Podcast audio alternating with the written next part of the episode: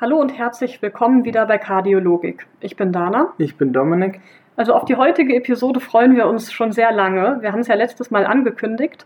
Heute geht es nämlich um wirklich so die absoluten Basics der Schrittmacher- und ECD-Therapie. Also wirklich so das ABC, was muss man einfach mal gehört haben. Also alle, die von euch vielleicht schon ein bisschen Erfahrung haben in der Schrittmachertherapie, die vielleicht schon mal in der Schrittmacherambulanz gearbeitet haben, die brauchen die heutige Episode nicht.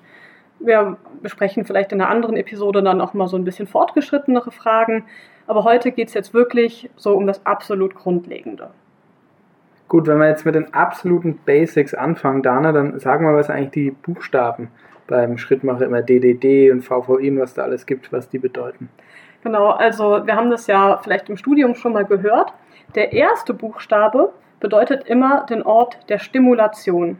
Das kann V sein für Ventrikel, A sein für Atrium oder D für Dual, also beides.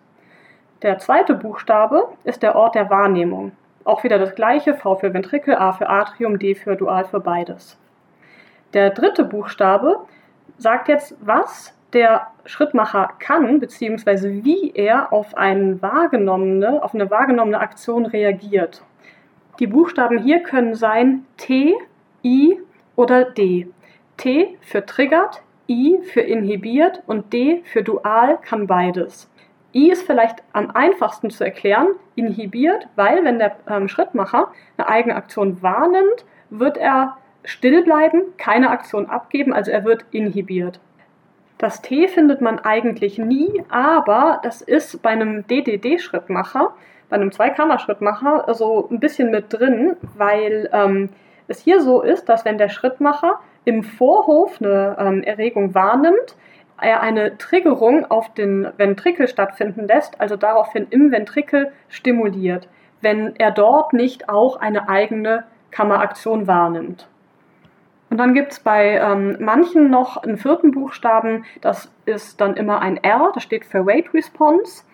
Und das ist für ähm, folgende Patienten. Ähm, die, die es nicht brauchen, sind Patienten, die einen DDD-Schrittmacher haben, weil wenn diese sich in einer Belastungssituation befinden, wo sie dann eine Sinustachykardie entwickeln, wird, der, ähm, wird das ja im Vorhof wahrgenommen und entsprechend auf den Ventrikel übergeleitet.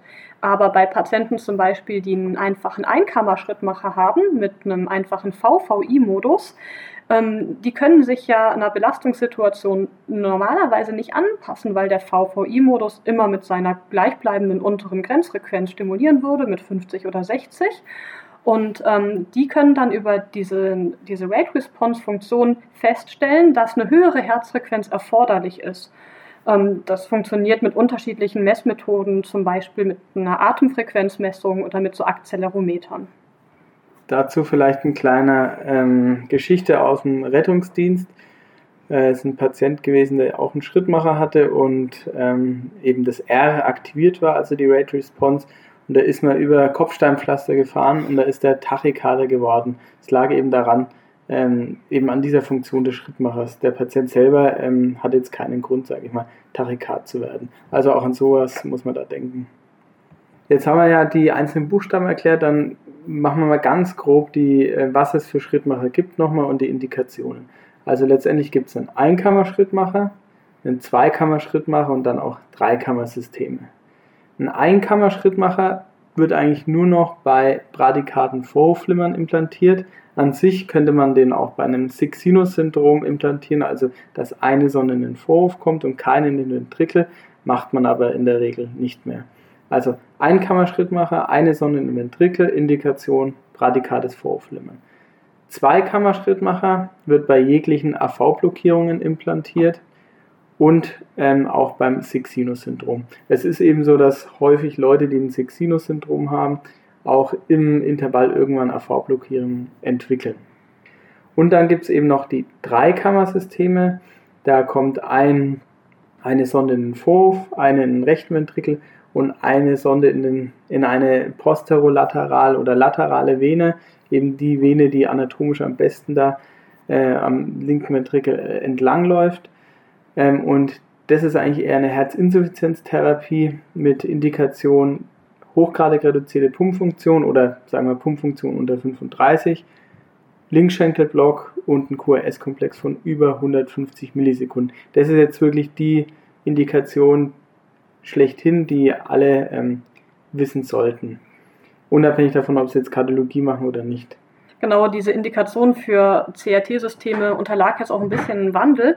Da werden wir bestimmt auch in einer gesonderten Episode nochmal drüber sprechen. Was auch noch wichtig ist, ist, wenn man einen Patient hat mit einer äh, höhergradigen AV-Blockierung und der hat eine eingeschränkte Pumpfunktion, die muss jetzt nicht unter 35 sein, kann auch 40 sein, dann ähm, kann man gemäß einer Studie, das war die Block-HF-Studie, auch ein CRT-System ähm, schon einbauen. Aber wie gesagt, das ist was Spezielles.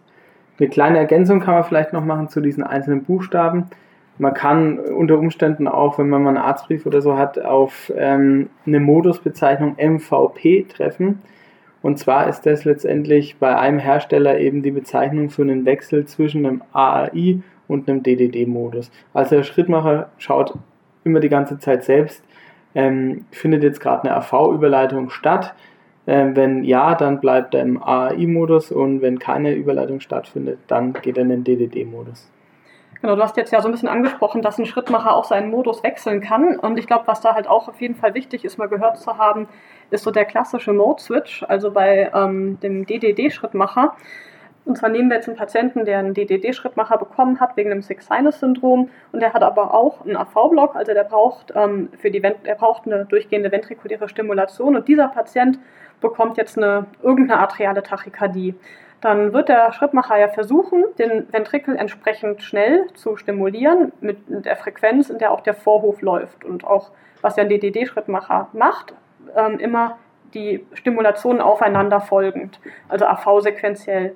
Nur ist das natürlich für den Patienten nicht besonders günstig, wenn er mit einer Frequenz von 120 oder 130 durchgehend im Ventrikel stimuliert wird oder ähm, es mag für kurze Zeit hämodynamisch okay sein, aber für mehrere Stunden nicht. Und daher ähm, hat ein DDD-Schrittmacher in aller Regel ein Mode-Switch-Programm. Das heißt, wenn er erkennt, dass eine Vorhoftachykardie läuft, ähm, wird er umswitchen auf einen DDI-Modus. Ähm, oder ein VDI-Modus, ähm, wo sozusagen für die Zeit die Vorhofaktionen ausgeblendet werden und mit einer ähm, niedrigen Grenzfrequenz im Ventrikel stimuliert wird. Natürlich muss aber der Schrittmacher es auch mitbekommen, wenn im Vorhof die Tachykardie wieder endet. Deshalb könnte man jetzt nicht dann einen Mode-Switch auf ein VVI machen, weil dann würde er es ja nicht mehr sehen, wenn die Tachykardie im Vorhof endet, sondern deshalb VDI oder DDI.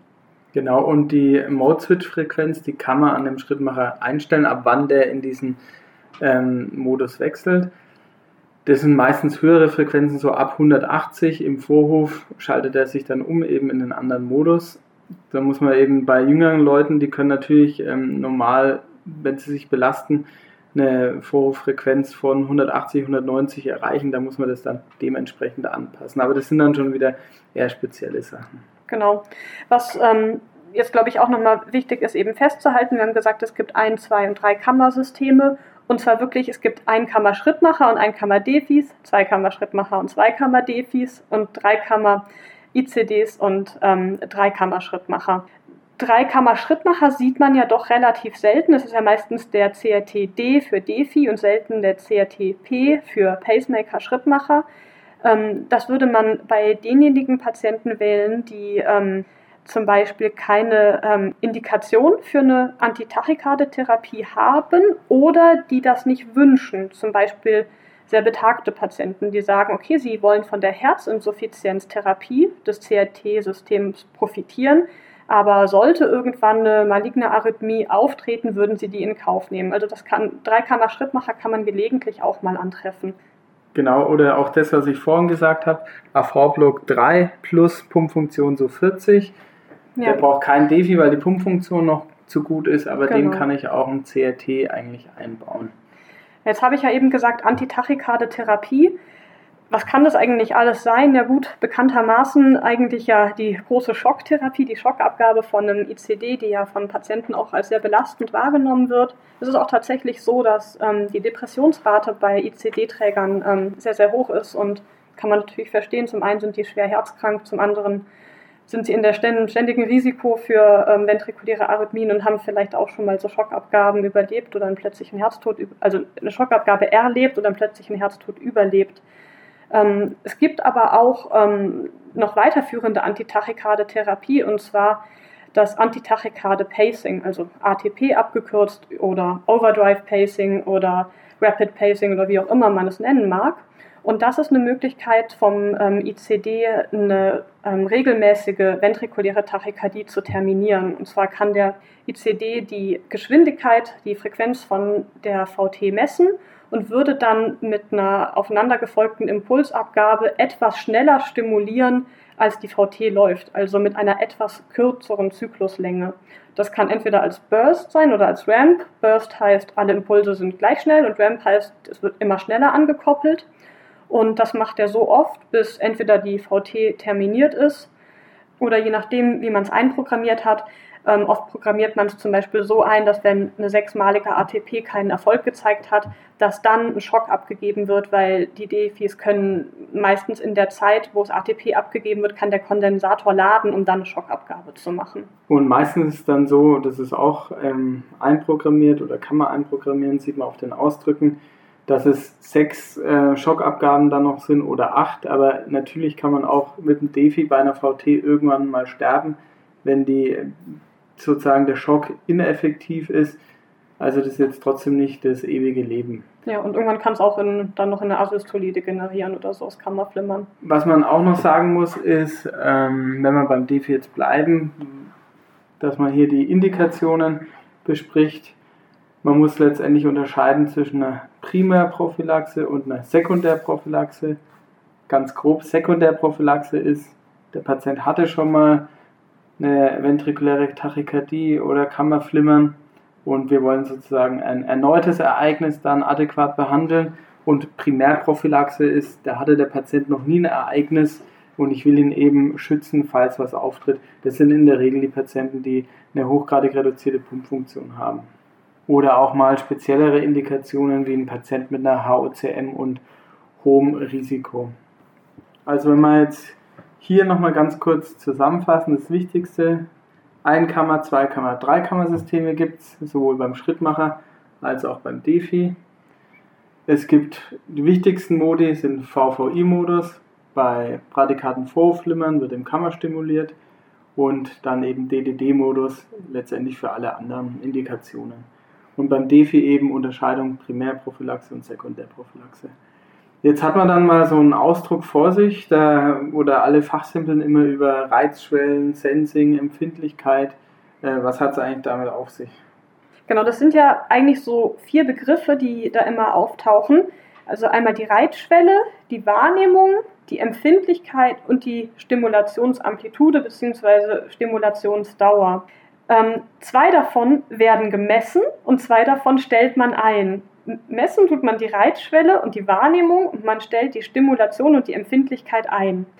Die Reizschwelle, die man misst, bedeutet, wie stark muss ein Stimulus sein, um im jeweiligen Gewebe ein Aktionspotenzial auszulösen, also zu capturen. Das kann von Gewebe zu Gewebe und auch von Sondenposition abhängig zum Beispiel unterschiedlich sein. Die Stimulationsamplitude stellt man dann in Abhängigkeit von der Reitschwelle ein. Also ganz einfach zu merken, die Stimulationsamplitude sollte mindestens doppelt so groß sein wie die Reitschwelle. Dann misst man eben noch die Wahrnehmung, also wie hoch sind ähm, die Potenziale der Eigenaktionen, die der Schrittmacher vor Ort wahrnimmt. Und die Empfindlichkeit stellt man auch wiederum entsprechend ein, und zwar meistens halb so hoch wie die Wahrnehmung. Also niedrig genug, dass auch schwache Signale erkennen, erkannt werden können, aber hoch genug, um ähm, jetzt im Ventrikel T-Wellen, die ja kleiner sind als Erdzacken, oder um auch andere Störpotenziale nicht zu sehen, sondern auszublenden. Ähm, eine Anmerkung hier, der Begriff Sensing im Englischen ist nicht so spezifisch wie im Deutschen, weil Sensing wird benutzt sowohl für Wahrnehmung als auch für Empfindlichkeit. Also das ist echt irreführend und das muss man wissen. Aber ähm, wenn ihr zum Beispiel irgendwie auf Intensivstation seid und ihr habt dann Patienten mit einem passagieren Schrittmacher und ähm, jemand ruft zu euch, hey, wie ist das Sensing? Dann ist das mei ist meistens damit die Frage bedeutet, hey, wie ist die Wahrnehmung? Aber ich habe es jetzt ja gerade angedeutet, ähm, eben auch irgendwie so Fehlwahrnehmungen von Störpotenzialen, T-Wellen oder was auch immer, können natürlich dann auch ähm, eben Fehler entstehen. Und ähm, was das dann bedeuten kann und was daraus folgen kann, auch was da für Notfälle sozusagen daraus entstehen können, das besprechen wir dann in der nächsten Episode. Eine wichtige Anmerkung noch, weil wir jetzt letztendlich über die einzelnen Buchstaben geredet haben. Wie sieht so eine Standardprogrammierung aus? Letztendlich ist es so, wenn man einen Schrittmacher implantiert, ist er voreingestellt. Ähm, beim Six-Sinus-Syndrom ist es meistens so, dass man eine 60er-Frequenz einstellt und auch diese Rate Response anmacht, also DDDR 60 bis 130, Maximalfrequenz kann man sich, äh, kann man sagen, 220 auch minus das Lebensalter, ja ungefähr. Und ähm, beim AV-Block geht man mit der Frequenz eher runter, da ist es meistens dann DDD 50 bis 130 und da braucht man auch das R nicht, weil der ähm, Sinusknoten ja in der Regel beim Patienten im AV-Block noch funktioniert. Wenn ich natürlich ein Problem habe mit Sinusknoten und AV-Knoten, dann muss man da auch das R hinzuschalten dann. So, das waren jetzt ja schon mal ziemlich viele Informationen. Ähm, wir hoffen, euch hat ähm, die Episode gefallen und geholfen und wir würden uns wirklich sehr über Feedback freuen. Und wenn ihr Fragen habt, jetzt noch konkret zur Device-Therapie, bitte einfach uns die Fragen schicken und dann greifen wir die auch nochmal auf. Und folgt uns auf Instagram und Facebook und bleibt uns gewogen. Bis zum nächsten Mal.